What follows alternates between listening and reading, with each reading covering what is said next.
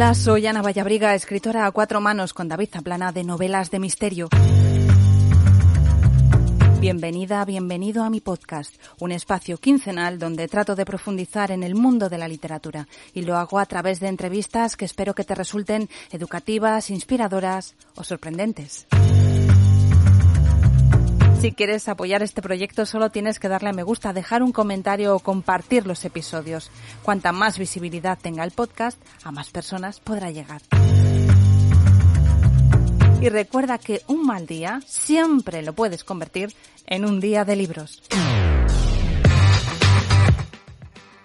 Últimamente cuento en el podcast con mujeres muy jóvenes y muy brillantes, lo que me hace pensar que el futuro puede ser optimista.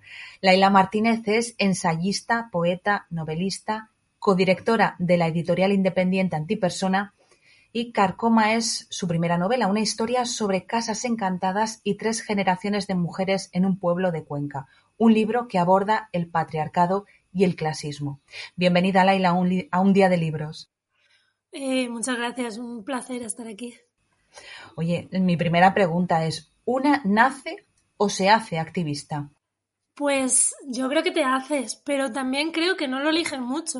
O sea, que, no es como en el sentido de que no es una decisión así consciente, ¿no? Eh, o sea, decides entrar a un colectivo, decides, eh, yo qué sé, em, participar, ¿no? En alguna cosa, pero, pero creo que las inquietudes o, la, o la, sensibilidad ¿no? Con, con, problemas sociales o con opresiones es algo que, que, se, que tampoco eliges tenerla o no tenerla, ¿no? sino que, que, se te desarrolla pues un poco por lo que has visto, por lo que has vivido, por lo que has leído, por tu contexto.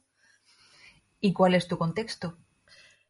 Eh, bueno, yo vengo de, de, una familia de clase trabajadora, eh, inmigrante de, de Cuenca, Madrid, y, desde, la verdad es que desde pequeña ya, pues, eh, yo qué sé, leía un montón de, de, no sé, de cosas, o sea, muchas veces novelas, o sea, no tanto ensayo, pero, pero por ejemplo el otro día me estaba, me estaba acordando que, os salió a hablar, no sé si salió a hablar en Twitter, eh, sobre los santos inocentes. Y, joder, es algo que yo leí súper pronto, eh, con 12 o 13 años, para lo pronto para lo dura que es, pero, pero que lo leí súper pronto y el otro día estaba, y no lo he vuelto a releer, pero estaba, estaba pensando para mí misma eh, todo lo que, o sea, lo que hay en Carcoma, por ejemplo, de, los santos inocentes, ¿no? O sea, cómo, cómo, se, cómo ese pozo, por ejemplo, se, se ha quedado. Bueno, compartimos un poco, yo también soy de un pueblo, yo de Huesca, ¿no? Pero de un pueblo muy pequeño que tiene ahora mismo Candasnos, pues tendrá como unos 400 habitantes y la verdad es que mi familia siempre ha estado muy presente, el tema de, las clases sociales, ¿no? De la injusticia de las clases sociales. ¿También estaba presente en tu familia? Sí, en mi familia, no de una manera mm, a lo mejor muy explícita en el sentido de teorizada, ¿no? Eh, pero, pero sí, claro, de una manera como mucho más eh. O sea, a lo mejor no tenía como las herramientas teóricas, ¿no? Para decir esto es opresión de clase, pero sí tenían como esa intuición sobre las injusticias y sobre y también cómo se reproducen ¿no? las injusticias. Eh, no sé, yo recuerdo, yo he vivido mucho tiempo con mi abuela y recuerdo, por ejemplo, ir a ver a, mm, ir a, ver a, una amiga suya de, que también había emigrado de Madrid, a, o sea, de Cuenca a Madrid y que estaba de criada interna en una casa y llevaba toda la vida de, criada ahí, o sea, había llegado de adolescente y ahora tenía pues la edad de mi abuela en ese momento que tendría 60 y alguno, pues yo era pequeña. Y, íbamos a verla los días que ella libraba y solo libraba los miércoles por la tarde, el único día, el único trozo de la semana que libraba y tenía que dejar la cena hecha. Y yo me acuerdo de ir a una casa en el centro de Madrid, un piso increíblemente grande. O sea, yo no sé cuántos metros tendría aquello, ¿no? Porque también de pequeño las, las distancias no eran sí. también, pero, pero esta cosa como increíblemente lujosa, o sea, una cosa que yo nunca había visto, era toda una primera planta de un, de un edificio en el centro de Madrid y, y toda la vida había estado sirviendo a los señoritos y me, la, nos hacían, como nosotros íbamos a verla a ella, nosotras no nos dejaban entrar en la, en la casa, de, en la parte de la casa donde estaban ellos, entonces teníamos que subir por las escaleras de servicio y entrar, solo podíamos estar en la cocina o en el, o en, el cuarto que ella tenía pegado a la cocina, que era un cuartucho ahí y yo ahí toda la vida. Entonces, claro, en estas cosas de, de joder, la, la, no sé, cómo aunque a lo mejor esa señora o, mi abuela no, no tuviese las herramientas teóricas eh, para decir esto es, yo qué sé, violencia estructural, esto es violencia de clase, esto pasa por esto y por esto, no supiese términos como, yo qué sé, pluralía, ¿no? cosas así. Pero claro, sabí, tenían como una experiencia muy directa de, de, lo, de lo que era la violencia de clase pura y dura. Y después de dos ensayos, Utopía no es una isla y Gestación subrogada, escribes Carcoma, esta, tu primera novela. ¿Qué es Carcoma? Pues Carcoma es un poco un ajuste de cuentas. Eh, sí, es como una venganza, ¿no? De, ya que no tanto por mí, sino como sobre todo por las mujeres de mi familia, por mi bisabuela y mi abuela, que, claro, en ellas eh, lo que se juntó, lo que tocó vivir en mi familia, sobre todo las mujeres, pues fue la violencia patriarcal y la violencia de clase, ¿no? Eh, nosotros otras cosas como la violencia racial, por ejemplo, pues claro, nosotros no la vivimos, pero, pero esas dos sí que, sí que, no, hicieron una Sí, ya vale, ¿no? Ya con dos ya vamos bien. sí, para, sí, además, claro. Imagínate quién sufra todavía más, o sea, es tremendo. Claro, sí, alguien, por ejemplo, pues de origen gitano o pues que, todavía se le, se le cruza otra más, ¿no? Y entonces, eh, claro, yo era, yo era una, era una manera como de, vengarlas, ¿no? De, ya que, la afición por lo menos sirviese para, para, cambiar un poco la historia, ¿no? Ya que, ya que ellas no habían podido, eh, o sea, habían tenido que sufrir esas violencias y no se habían podido realmente defender más que con cosas muy, como muy pequeñas, muy de estar por casa, ¿no? Como, como por ejemplo la magia o, o, con alguna maldición, con alguna cosa así, eh, pero, pero no habían podido vengarse realmente, ¿no? O, cambiar su historia o hacer que las cosas fuesen de otra manera. Entonces, esto es como, ¿no? Dije, bueno, por lo menos en ficción, que puede, en la, en la ficción, por lo menos en la novela, que, que las cosas acaben de forma diferente, ¿no? Y que, y que se puedan vengar. Bueno, y en esta venganza utilizas nombres reales, el apellido real, ¿no? De la familia que, digamos, ejercía esa violencia. Sí, eh, de hecho siguen, siguen estando allí, o sea, siguen teniendo... Un saludo para la familia. sí, porque además, eh, o sea, ya eran ricos de antes de la dictadura, pero con la dictadura franquista como se, se posicionaron muy bien y de hecho el, patriarca, digamos, el padre de la familia fue ministro de Justicia con Franco, o sea que, que estaban muy, muy bien situados, ¿no? Y claro, y siguen, ya no viven allí, eh, los, ahora son los nietos, creo. Eh, ya no viven allí, creo que viven en Madrid, pero, pero vamos, siguen teniendo las tierras, las casas y las propiedades y de hecho en Cuenca es un apellido bastante conocido por sí, porque no solo tienen en esa zona de donde está mi pueblo, que es como entre el Alcarre y la Sierra, sino que tienen en muchas otras partes más y tienen calles en muchos pueblos y plazas y cosas así. Entonces allí son bastante conocidos y yo su apellido sí que quise ponerlo. O sea, eh, por ejemplo, las protagonistas no tienen nombre, no tienen nombre propio, aparecen como abuela, nieta, se refieren una a otra así, no se refieren por el nombre. Y eso sí quería de alguna manera que, que no tuviesen nombre porque de alguna manera fuesen, fuésemos todas, ¿no? Eh, o pudiese ser cualquiera. Pero con ellos sí que quería que apareciese su nombre. Me pasó una cosa muy graciosa porque la primera entrevista que, tuve, que fue la, en la cadena SER, eh, yo dije esto como un poco medio en broma, medio en serio, de, bueno, he puesto el nombre, espero que no me denuncien o algo. y, y, luego me escribieron un correo, un correo de los de la Asociación de Memoria Histórica de esa zona de Cuenca, para decirme, no te preocupes que si te denuncian te ponemos los abogados. y yo dije, bueno, pues ya está. Si me ponen el abogado, yo ya tiro para adelante, yo ya digo el nombre por todos los lados. Así que sí, ellos querían que estuviesen como con su nombre.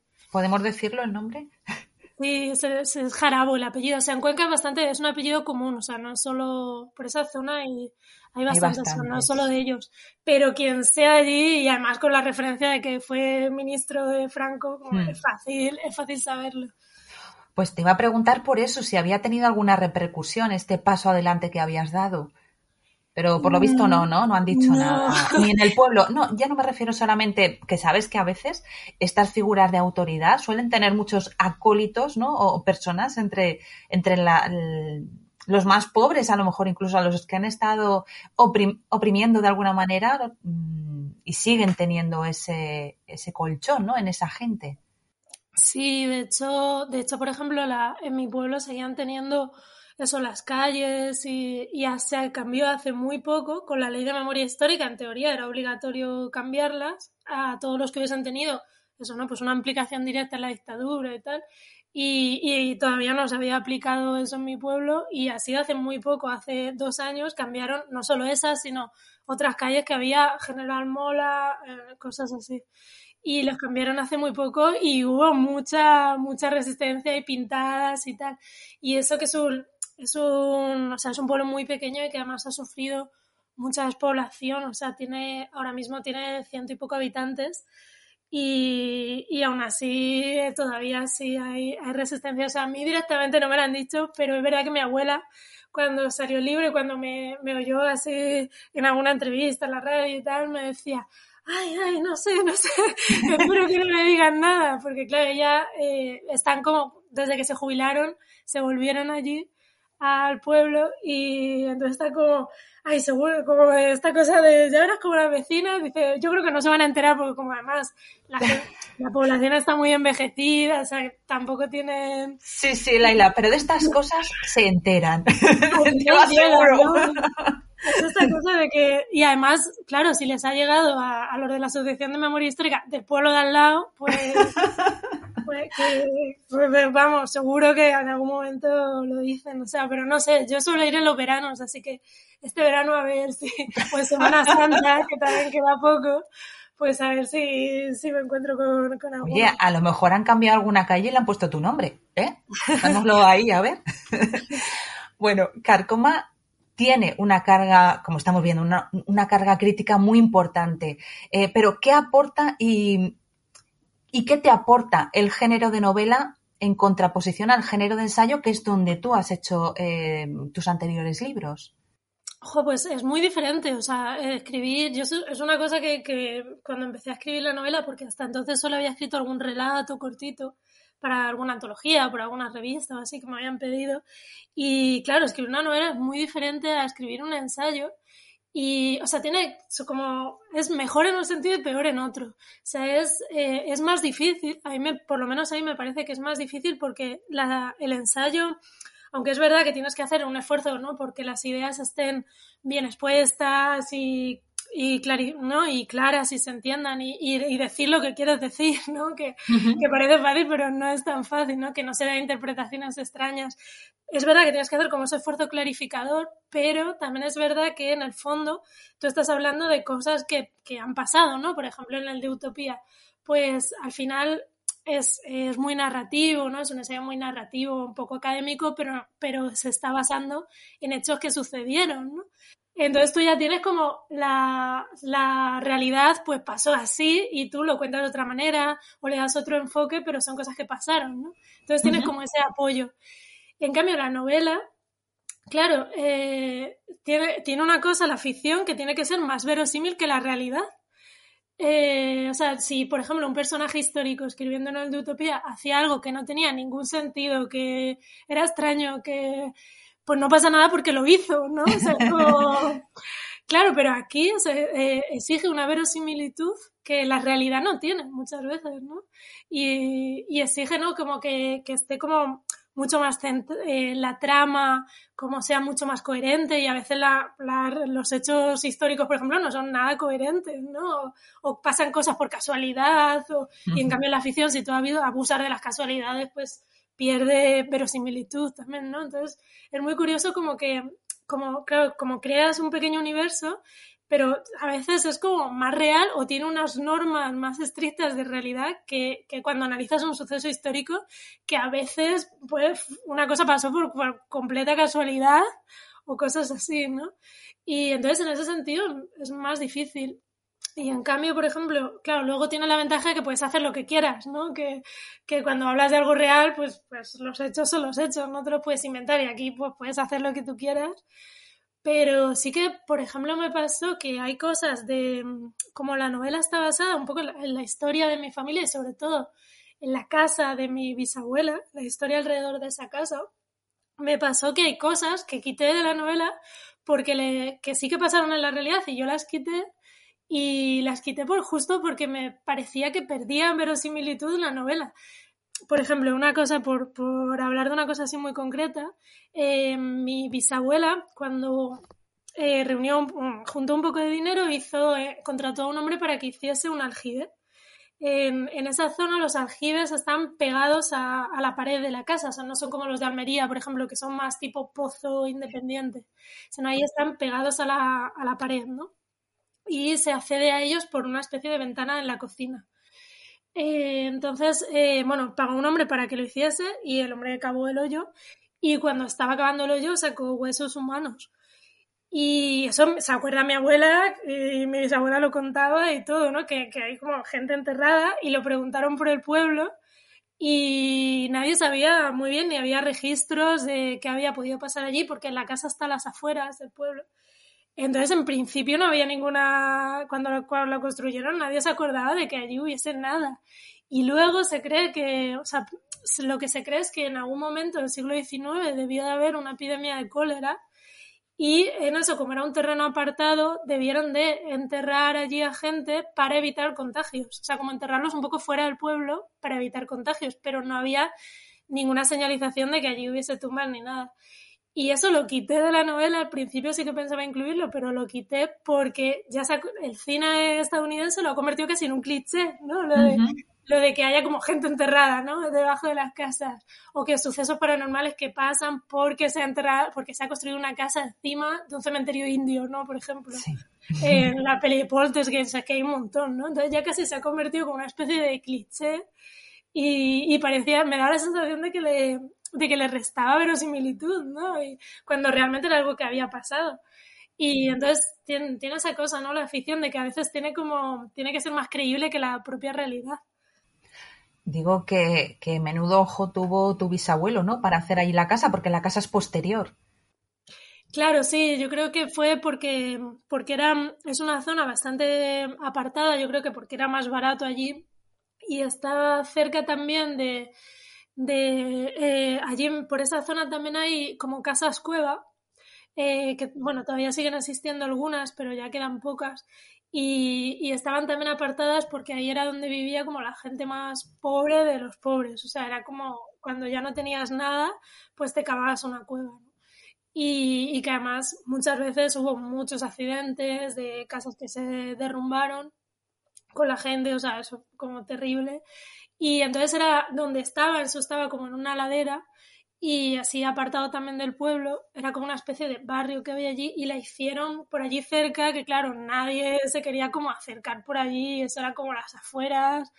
Y ahora luego ya creció un poco más el pueblo y ahora se, ha juntado un poco más, pero con casas de segunda residencia en realidad.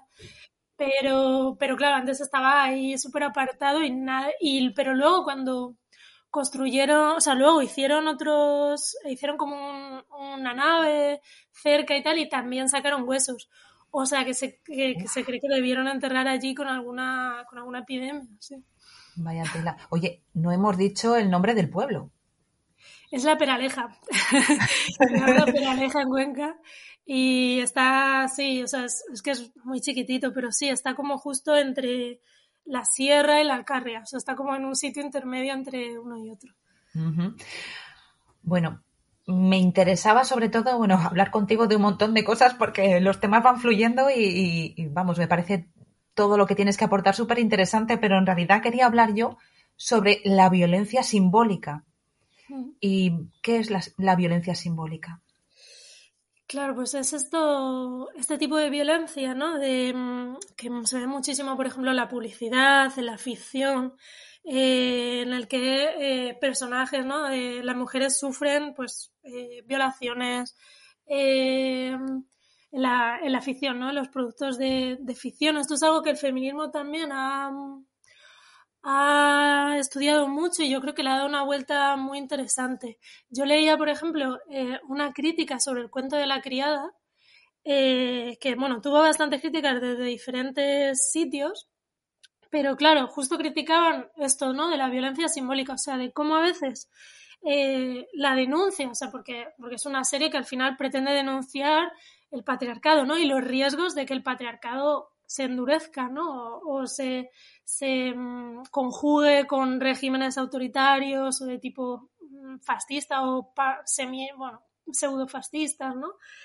Y entonces, intentando hacer esa denuncia, en realidad eh, lo que hacía, o, con el, haciendo esa denuncia, claro, al final reproducía un poco un montón de violencia simbólica, ¿no? Eh, y al final se convertía en cada capítulo en un montón de... O sea, te sentabas a verlo y al final habías visto cuatro violaciones a lo mejor en un capítulo, ¿no? Y aunque fuese una manera crítica, claro, al final acaba reproduciendo lo mismo, ¿no? Y una, unas críticas muy interesantes justo desde ahí, desde la, desde la violencia simbólica que supone al final que las espectadoras, porque encima era una serie que su target mayoritario eran mujeres, que al final te sientes allí a una hora, ¿no? A ver un montonazo de violencia simbólica contra las mujeres que te cae a ti, ¿no?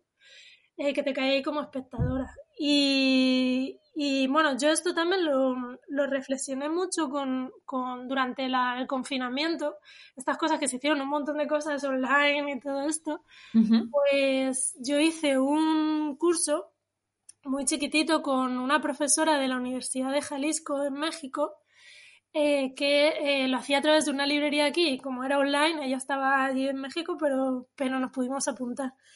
Y ella eh, pertenecía también allí a un colectivo feminista y decía que en su colectivo habían reflexionado mucho todo esto de la violencia simbólica. ellas en concreto lo habían reflexionado en relación al narco ¿no? y a, pues, contra las mujeres, ¿no? pero todas las pues lo de Ciudad Juárez, eh, también, ¿no? Las, eh, la violencia contra las mujeres del narco, las violaciones, los cuerpos descuartizados que aparecían, ¿no? De repente. Y, la, y entonces ellas habían llegado a, la conclusión eh, de que la ficción a veces también reproducía esta violencia, ¿no? Em, de que muchas veces se hacían como obras de ficción, por ejemplo, series o películas en México, eh, que pretendían denunciar todo esto, ¿no? Pero claro, al, al, mostrarlo, de alguna manera lo reproducían y de alguna manera revictimizaban a las víctimas, ¿no? Y era como que las víctimas habían sido víctimas en la realidad y volvían a serlo en la ficción.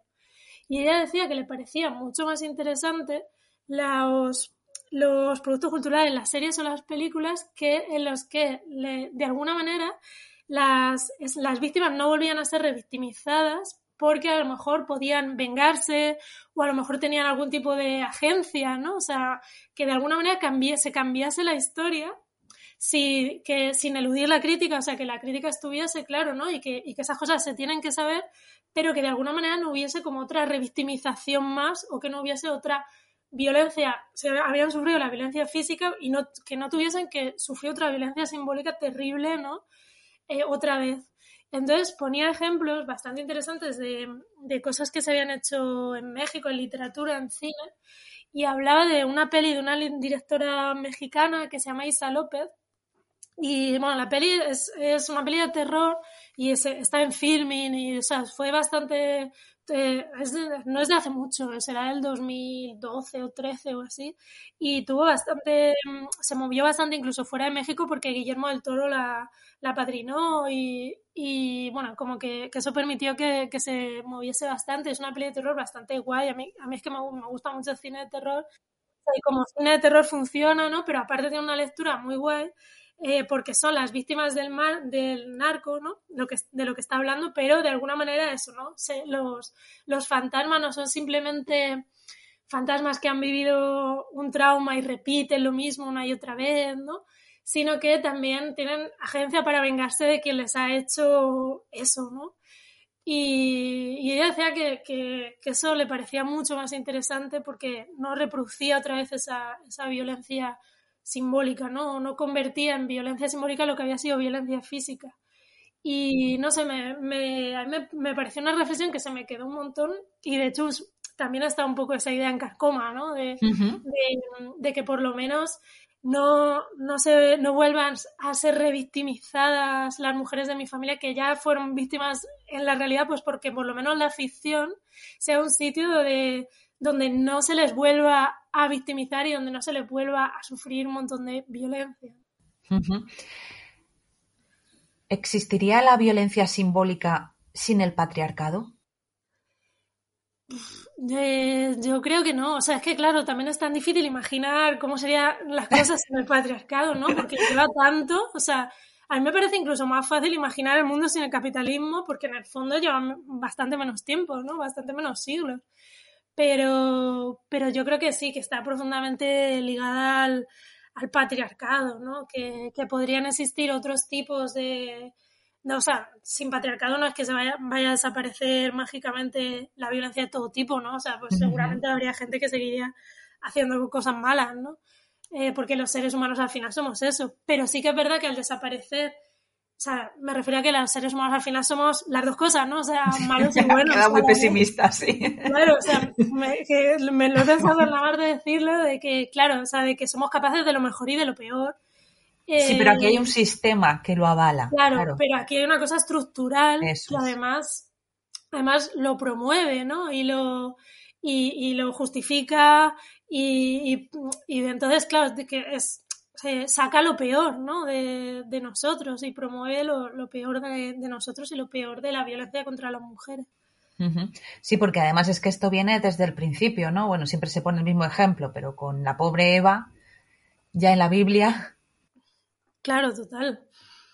Sí, además eh, la, la, figura de Eva es muy interesante también, cómo va la figura de las mujeres en la Biblia, en realidad yo no soy ninguna experta, pero, pero sí que es muy interesante además cómo va evolucionando la, la religión católica y cómo van evolucionando las figuras de las mujeres y también las figuras del mal y el mal en relación a las mujeres a lo largo de los siglos, ¿no? Como, como eh, la figura del demonio, por ejemplo, la figura de Eva, cómo van pasando de, no tener importancia al principio a partir de la Edad Media tenerlas y sobre todo a partir de la Edad Moderna. Se ve, por ejemplo, mucho muy bien con la figura de Eva, cómo se la va haciendo cada vez más mala y, claro, eso coincide con el endurecimiento que se produce eh, a principios de la Edad Moderna en el patriarcado. O sea, no es que no existiese el patriarcado antes, pero a principios de la Edad Moderna hay un recrudecimiento del patriarcado y se ve, por ejemplo, se refleja muy bien en, la figura de Eva, cómo evoluciona dentro de la propia eh, teología católica. ¿Por qué se da ese recrudecimiento? Pues eh, aquí, claro, hay muchas, hay muchas teorías, pero un poco así la más eh, asentada por lo que yo conozco dentro del feminismo es que hay un... la edad moderna, claro, aparecen estructuras de dominación en general más fuertes de las que había en la Edad Media, ¿no? Hay como toda esta idea oscura de la Edad Media, pero en realidad es mucho más terrible en la Edad Moderna en cuanto a represión de clase, de género y de, y de, de, muchos tipos, ¿no? Incluso racial también, porque la Edad Moderna inaugura el racismo científico, ¿no? Eh, la, digamos, la racionalidad del racismo, ¿no?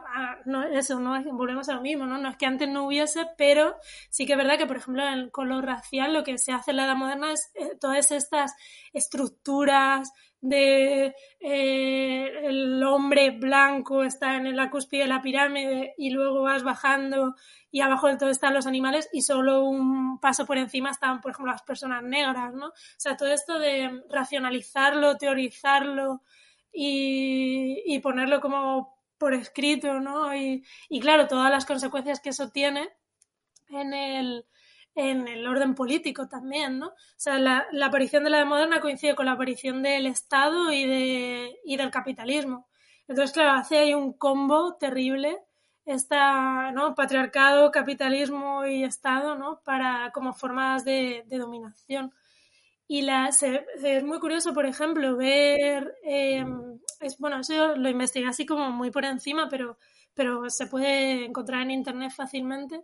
Eh, es muy curioso ver, por ejemplo, cómo en muchas ciudades eh, de, de, la península, yo vi sobre todo Zamora, Burgos y Salamanca, creo que era que mm, como en la Edad Moderna se crean, a principios de la Edad Moderna se crean ordenanzas municipales que expulsan a las mujeres de determinados trabajos que hasta entonces habían estado ejerciendo.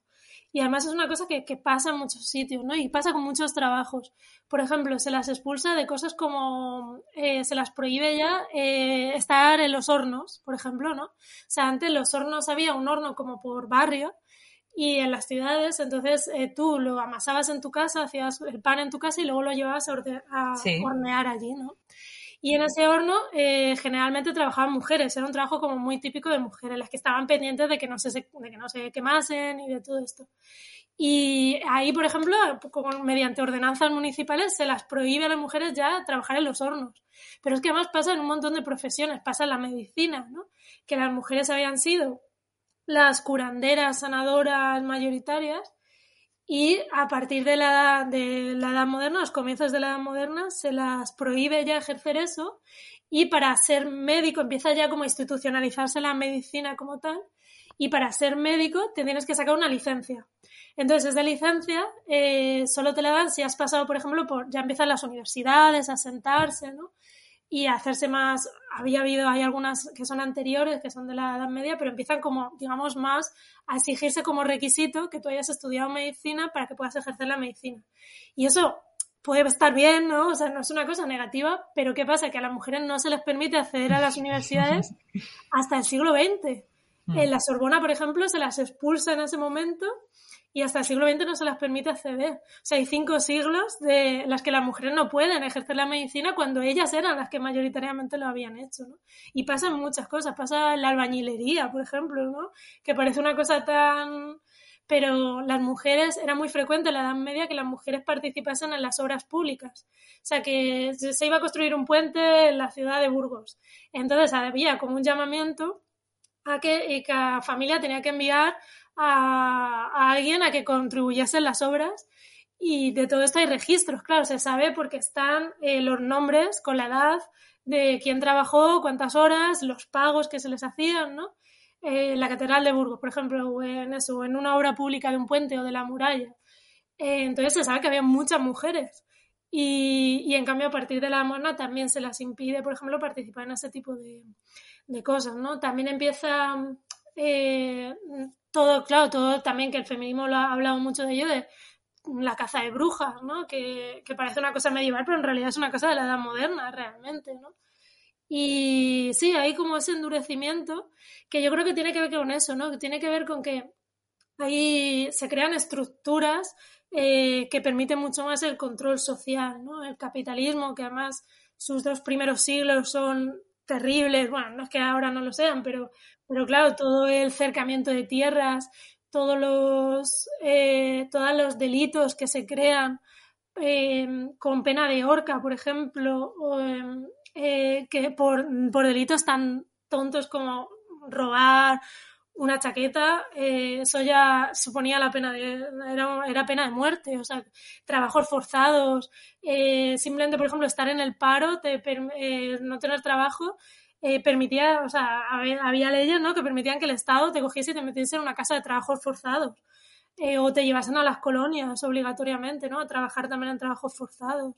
o sea, es que es como, no sé, hay Claro, también yo creo que los reyes medievales, por ejemplo, en realidad no tenían mucho control sobre el territorio. O sea, no es que no hiciesen cosas terribles a veces, claro que las hacían, pero en realidad no tenían como la, estructura institucional eh, para saber qué se estaba haciendo en no sé qué ciudad o en no sé qué pueblo que, estaba dentro de, su, de sus tierras, porque a lo mejor estaba a cinco días de caballo y cosas así, y, y a lo mejor no iban toda su vida, ¿no? Entonces, no había realmente eh, no, llegaba siquiera a su capacidad de imponer normas, ¿no? En cambio, claro, toda la creación de todas las instituciones del Estado, de todo esto, pues permite que también el poder se pueda imponer de forma fehaciente, ¿no? E interesa que las mujeres se queden en casa. Claro, justo además aparecen en, en, España, por ejemplo, aparecen todos estos manuales, que son también eso, de principio de la edad moderna, de, del siglo XV, del siglo XVI, por ahí. Todos Nuestro amado Fray Luis de León. Claro, toda esta cosa de la perfecta casada, pero hay muchos. O sea, yo un, día haciendo así como un poco de, de, búsqueda, o sea, ese es el más conocido, pero hay un montón. Y claro, ¿no? Que todo es el ideal eh, de la mujer tiene que estar en su casa y que, bueno, luego no se cumplía porque muchas veces no se podía cumplir, o sea, porque por, por cuestiones de dinero, ¿no? De, la mujer tenía que salir a trabajar o tenía que trabajar en, o trabajaban dentro de casa, ¿no? Con, haciendo, yo qué sé, cosiendo un montón de cosas. O, o, sea, ya no solo las labores domésticas, que por supuesto, sino incluso con trabajo asalariado que se hacía dentro de casa, ¿no? Sí. Eh, se lavaba, ¿no? Para otras familias, claro. o variar colchones, también era un trabajo femenino. Claro, total, pero eso, ¿no? Pero claro, pero sí que empieza como ese ideal uh -huh. eh, que, que, además perseguía un montón, o sea, eh, perseguía un montón la independencia femenina, ¿no? Es muy curioso, por ejemplo, cómo se persigue a las viudas, pero claro, las viudas son el, son el, el, horror para ellos, ¿no? Porque ya no tienen un padre como las jóvenes, digamos las doncellas, que están como bajo el cuidado del padre, y tampoco tienen un marido, pero encima ya no, en teoría, eh, no se las puede perseguir por, como malas mujeres porque, porque, bueno, se han casado solo que su marido se ha muerto, ¿no? Pero sí que no se les persigue directamente, pero es muy curioso ver cómo empiezan a haber un montón de leyes también de que castigan el patrimonio, por ejemplo, ¿no? Que las obligan a, claro, porque son mujeres que, que heredan generalmente el trabajo, el dinero, el taller del marido, ¿no? Entonces de repente están en una buena posición y, son independientes, ¿no? Y, o en una posición eh, mejor que, otras casadas, ¿no? Pero entonces, claro, como son algo un poco peligroso porque escapan a esa mujer sometida, ya no tienen padre ni marido, entonces eh, se las empieza a castigar, por ejemplo, un montón en el, en el, ámbito patrimonial. Y se empieza a ver, por ejemplo, cómo surgen un montón de leyes, eh, por ejemplo, aquí en Valencia hay normativas, en Burgos también, creo, empiezan a surgir como leyes eh, que castigan el patrimonio de las viudas y les obligan a, las obligan a que, eh, darles la herencia al primogénito y a ellas, o sea, de alguna manera las dejan en, bajo la tutela, por lo menos económica, que claro, al final es, es una de las más importantes, de su hijo mayor. Eh, y esto se ve también, ¿no? Cómo, cómo se castiga la, que los maridos, o sea, que tú puedas heredar de tu marido muerto y lo que se hace es promover que esa herencia pase directamente al primogénito. Y entonces la, las viudas se quedan mucho más, con mucho menos poder, mucho más vendidas directamente porque claro, también hay que tener en cuenta que a veces en esa época se, se enviudaba muy, muy pronto. O sea, a veces te quedaba viuda con 30 años y tenías, tenías el resto de la vida, ¿no? Y entonces, claro, de repente las dejaron en una situación de, de muchísima indefensión porque eh, si el hijo ya era mayor de edad, incluso a veces siendo menores de edad, eh, en realidad pasaba el dinero al hijo y a ti solo tenías derecho, por ejemplo, en la normativa de Valencia, solo tenías derecho a pedir la dote, o sea, a pedirle al hijo la dote, pero claro, en alguien rico, pues la dote podía ser importante, pero en la, mayoría de la gente esa dote era unas sábanas unas toallas que, o, la ropa de cama que te habían hecho, o sea, que no era nada. Entonces se quedaban, eso, ¿no? Se quedaban como a expensas de que el hijo no las echase y que el hijo las, las tuviese acogidas, ¿no? Pero, y todo eso, por ejemplo, en la Edad Media no se produce, o sea, eso se produce en la Edad Moderna. Y también está el tema de, del clasismo, ¿no? De las clases sociales eh, y cómo se representa toda esta violencia eh, clasista y, machista, en, por ejemplo, en la literatura, aparte de esos, esos manuales ¿no? de perfectas casadas. Claro, sí, por ejemplo, a las viudas se las empieza a ridiculizar un montón.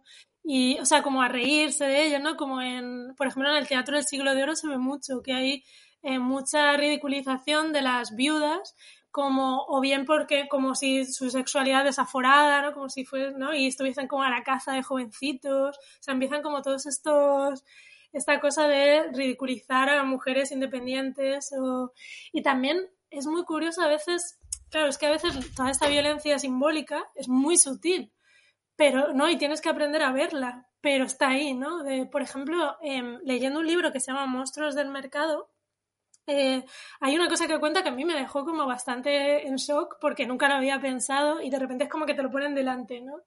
Y es el, el cuadro de Rembrandt, el de lección de anatomía, eh, pues eh, cuenta el autor de David McNally, se llama el autor del libro este, cuenta un poco como la historia de ese cuadro, ¿no? Y claro, es un cuadro que todos hemos visto, eh, pero, aunque no sea en persona, ¿no? Pero reproducciones, y como que todos tenemos en la cabeza y que además es como, pues eso, ¿no? Como un ejemplo de la luz, del uso de la luz, del equilibrio en la composición. Y claro, él contaba que, se sabe quiénes son eh, los que están, los ocho hombres que están haciendo la, la autopsia, eh, se sabe quiénes son porque además los nombres están puestos incluso en el propio cuadro. O sea que es, pues el gremio de cirujanos de Ámsterdam le encargó a Rembrandt que los retratase así, ¿no? Eh, pero claro, eh, este autor, Magnari, decía, pero ¿alguna vez habéis pensado quién es el cadáver? O sea, ¿quién es esa persona que está en la mesa de autopsias, no? Y resulta que sí se sabe quién es. aunque su nombre no está ahí puesto, pero sí se sabe históricamente quién, quién fue y era un joven que se, llamaba Ariskin, eh, de clase baja, que había sido ahorcado, ajusticiado por, la, por, el Estado, por la ciudad, eh, por las autoridades de la ciudad, por robar una chaqueta.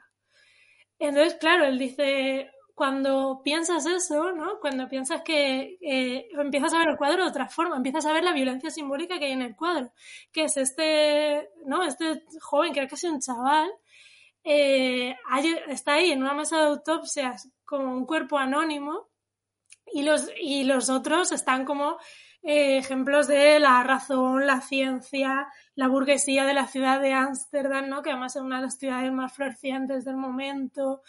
Y, y, además decía que ese cuadro está en un museo de La Haya y de esto no se dice nada en, el, la descripción ¿no? del cuadro, ni en la mayoría de manuales de arte, ni de nada de esto. ¿no?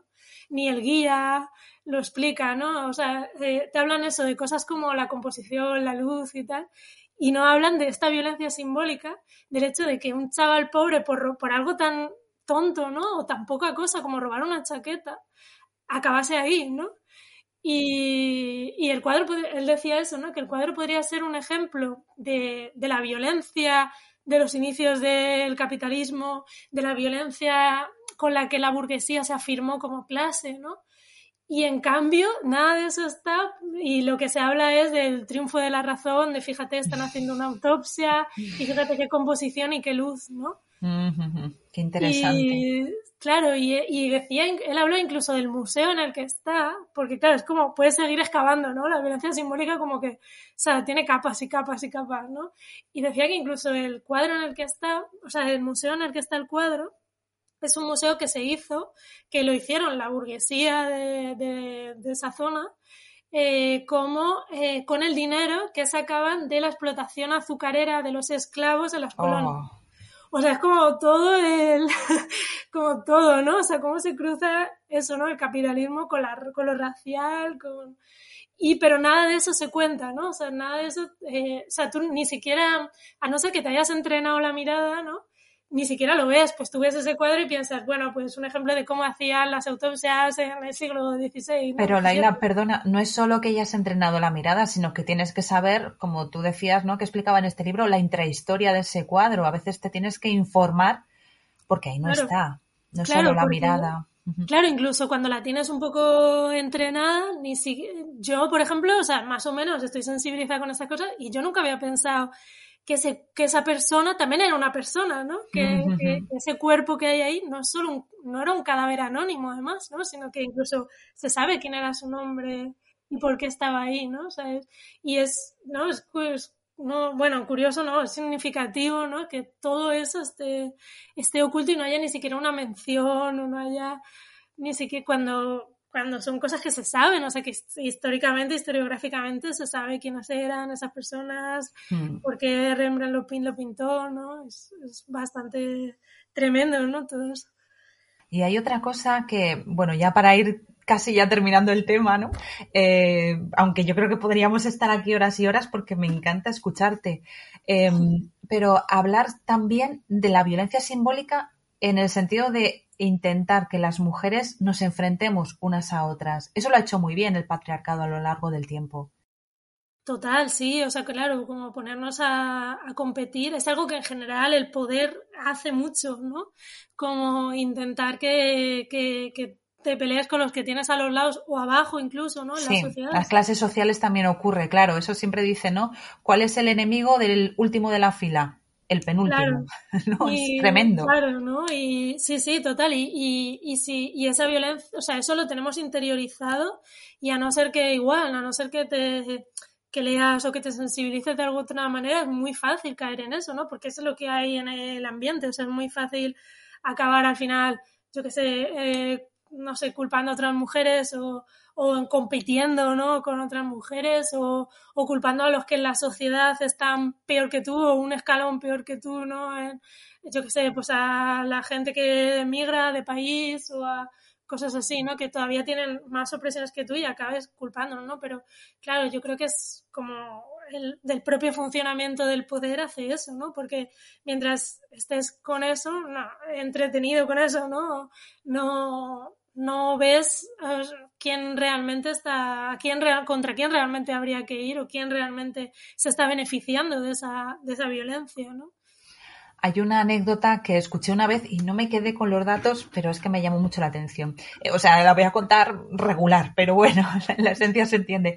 Y es que eh, en el Senado romano, pues había un joven senador, ¿no? Que dijo que por qué a los esclavos no se les ponía unas túnicas pues amarillas o de algún color llamativo para saber pues cuando paseabas quién era esclavo y quién no, ¿no? Y, y, y, un senador que había más mayor que él le dijo que eso era una tontería, que cómo se había ocurrido que si llevaban unas ropas que los identificaran, al final ellos se darían cuenta de cuántos eran y de qué pocos eh, romanos con todos los derechos había, ¿no? Y, eso era peligroso, claro.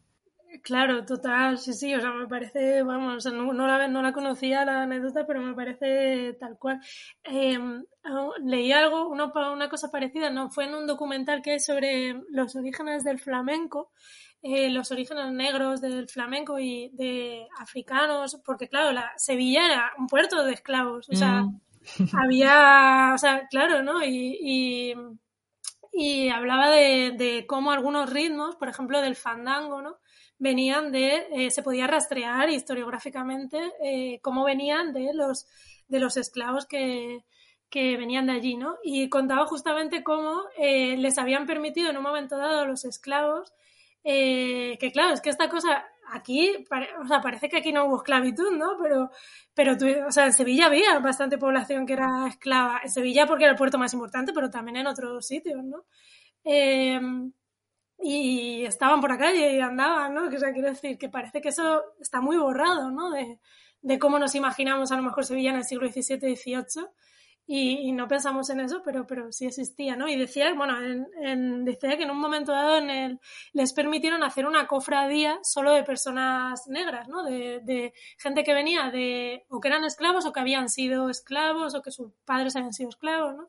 Y había una cofradía en Sevilla en un momento histórico que solo era de, eh, sus miembros solo eran personas negras, ¿no? Y claro, se dieron cuenta, o sea, como esto lo permitieron por una cosa católica, de en plan, bueno, pues mira, los salvajes estos se están haciendo, claro, ¿no? Como una cosa de, bueno, la iglesia le parece bien que sean, van a sacar una cofradía, una procesión, y luego se dieron cuenta de que de esto, ¿no? Lo que decías con lo de la túnica romana, de en plan, se están juntando aquí, se van a dar cuenta, ¿no? O sea, dejan de estar divididos y, y, se empiezan a hablar entre ellos, ¿no? Y a conocerse entre ellos y a salir juntos, aunque sea en una procesión, pero en el fondo una procesión también puede ser una cosa muy política, ¿no?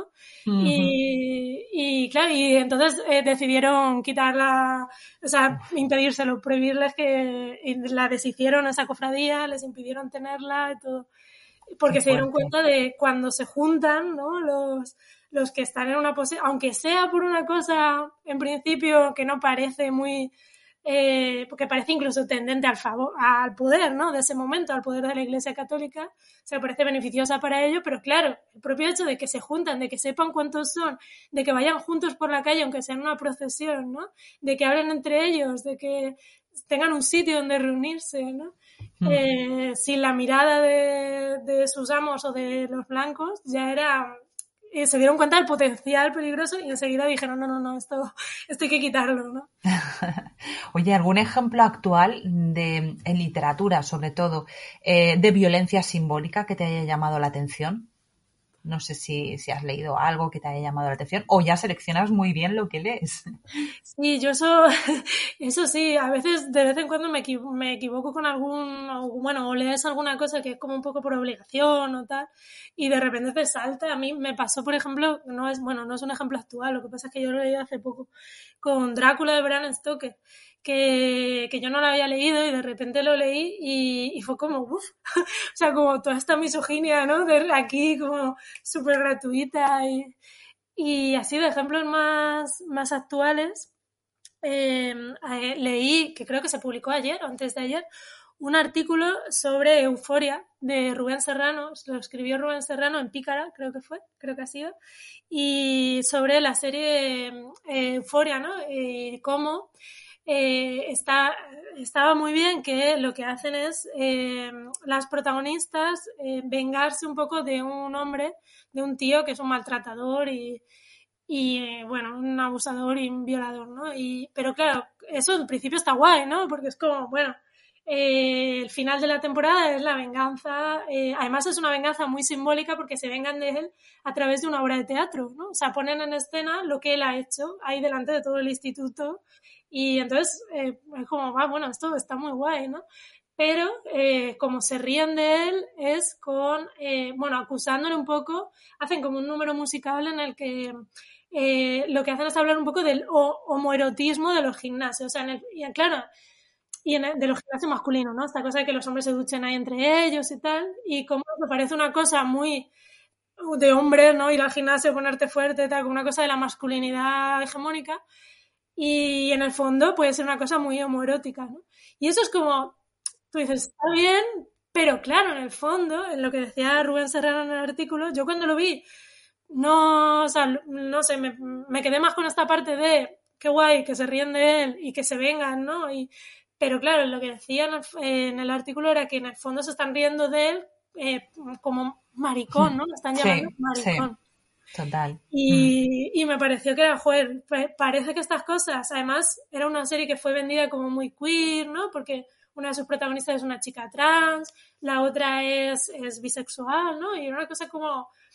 Y joder, como en el fondo, por ejemplo, la homofobia sale ahí en el... ¿No? Sale... Mm. Parece que sería algo que esta serie además tendría que tener yo que sé, que tendría que tenerlo en cuenta, ¿no? Que, que no es una cosa que, bueno, dices, pues Drácula, pues bueno, en el fondo desde hace un siglo y medio casi, pues bueno, eh, yo que sé, eh, parece que se entiende mejor, ¿no? Aunque entonces también había mujeres haciendo cosas que ya no eran eso, pero bueno, parece que se puede, pero que se puede disculpar un poco, ¿no? Pero esto que es una serie de hace nada y que sigamos con riéndose de un tío porque es porque es maricón o porque se le dice que es maricón es como, ostras, ¿sabes? Sí. Y, y te salta la cara ahí de repente. Evitamos una violencia simbólica y ejercemos otra, ¿no? Al final. Claro, total, ¿no? Como, Mm. joder, esto se podría haber tenido ya un poco más trabajado, ¿no? Pues sí. Oye, Laila, vamos a hacer el test literario, que ya es la parte final de, de la entrevista, y vamos a ver qué, qué me cuentas.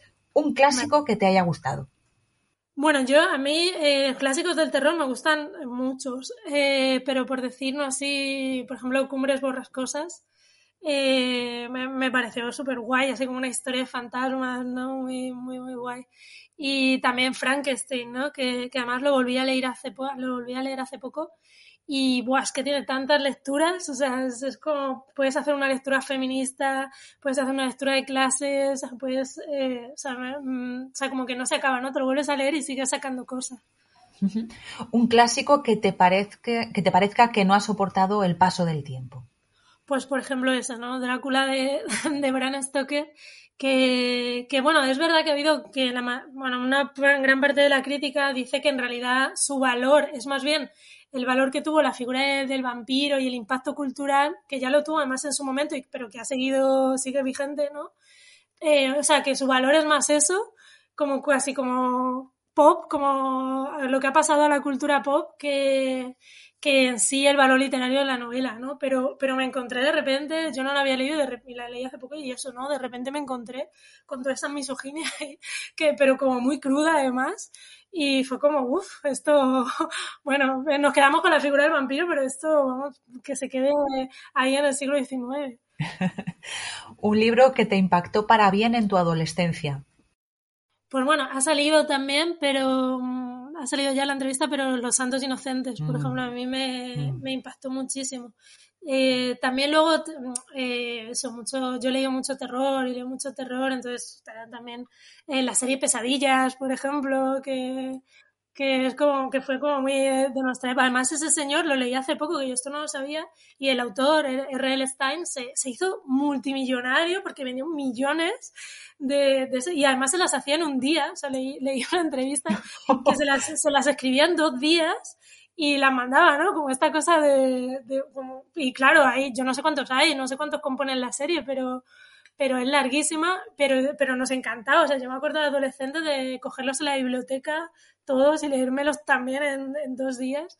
Pero, y eso yo creo que en realidad formó mucho eh, todo este gusto por el terror, ¿no? desde adolescente. Pero así como obra literaria que en verdad me, me dejase como pozo y que además ha sido un pozo que, que incluso muchos años después he ido viendo cómo iba saliendo, es Los Santos Inocentes. Un libro que recomiendes siempre. Pues, a ver, yo creo que, por ejemplo, Shirley Jackson, por seguir con el terror, eh, yo creo que como que le, es como una autora que le puede gustar a todo el mundo. Y no tiene mucha obra, pero, pero en concreto siempre hemos vivido en el castillo yo creo que ese es el, o sea, que además te lo puedes leer incluso desde adolescentes, o sea, también vale para, para adolescentes, pero también con 100 años te va a gustar. Y me parece además, es cortita, o sea, pero me parece como una novela súper redonda, de estas cosas que dices, joder, ojalá yo hubiese escrito esto yo, ¿no? O sea, tú lo hubiese querido escribir, yo es como la novela que yo hubiese querido escribir, porque tiene terror, tiene como, tiene magia en el sentido de maleficios, pero, pero de una forma súper original. Tiene la historia de una familia, las dos protagonistas son dos chicas además. Sí, me parece que es, eh, no sé, es menos conocido que su, menos conocida que su otra obra, la de La maldición de Hill House. Pero a mí esta me parece incluso mejor, me parece una obra o sea, redonda y que además como que a cualquiera le puede gustar. ¿El libro que te estás leyendo? Pues bueno, yo leo, yo tengo ahí como cuatro Varios. libros siempre. Pero ahora estoy leyendo, eh, me, he metido, porque esto es como un universo en el que te tienes que meter en Sandman, en los cómics, eh, a raíz además de, una entrevista que le hicieron a Mariana Enríquez, que me gusta mucho, y, y decía que Sandman había sido como una obra súper importante en su vida. Y y bueno, ayer me acabé el primer tomo, creo que son 10 me parece, no estoy muy segura porque, porque como salió en Estados Unidos en grapa, pues claro, luego la han ido haciendo como los tomos varían un poco, pero creo que, creo que son 10, empecé con el primero y claro, es como un universo entero, o sea, hay de todo, hay mitología, hay leyendas urbanas, hay ¿no? como referencias, muchas referencias a, a, a personajes históricos también, no sé, como es como un universo entero y estoy como bastante alucinando con, con eso. Oye, ¿y cómo es para ti un día de libros perfecto? Pues eh, a mí, yo, eh, o sea, comprar libros, ¿no? Esta cosa que se dice que es casi un meme de internet ya, pero de comprar libros es una actividad diferente a leerlos, ¿no? Como, y es verdad, o sea, yo con eso ya me, o sea, antes pensaba, ¿no? Antes tenía esta cosa de, buah, tengo 20 libros en casa sin leer, ya no me voy a comprar más desde que vi eso dije, es verdad, son actividades diferentes. Entonces puedo comprarme todos los que quiera, acumularlos ahí y ya me los iré leyendo. Entonces, para mí me, me flipo de librerías, incluso aunque no acabe comprando nada, y de librerías de segunda mano también, y las ferias, sobre todo me encantan las ferias del libro, porque a veces también pasa, sobre todo las ferias así más independientes, que justo permiten conocer editoriales pequeñas, por ejemplo, o editoriales que a lo mejor no tienen tanta distribución en librerías o, o que cuesta más que sus libros lleguen, pues en las ferias de libros muy, es más fácil encontrarlas muchas veces. Entonces, a mí sería como mi día ideal sería pasármelo en alguna feria de, edición independiente y luego, sobre todo, esta, cuando puedes sacar, de esto que puedes sacar una tarde para leer, ¿no? Que, que, no tienes a lo mejor nada que hacer y puedes sacar dos horas y puedes leerte algo del tirón, por ejemplo, que yo cada vez lo puedo hacer menos, ¿no? Por el trabajo y todas estas cosas. Pero, pero cuando puedes sacar eso, ¿no? Es como, ¡buah! como, ese sería mi día perfecto, ¿no? Como por la mañana igual una feria de libro y por la tarde leerme lo que me he comprado. bueno, pues con ese día de libros nos quedamos. A mí me parece un buen plan, ¿eh? Bueno, pues muchas gracias, Laila, por habernos acompañado en este día de libros. Nada, a ti por la invitación, ha sido un placer y a los oyentes, claro, que, que lo vayan a escuchar. Si no quieres perderte ninguna entrevista, suscríbete al canal y recuerda que dentro de 15 días volverá a ser un día de libros.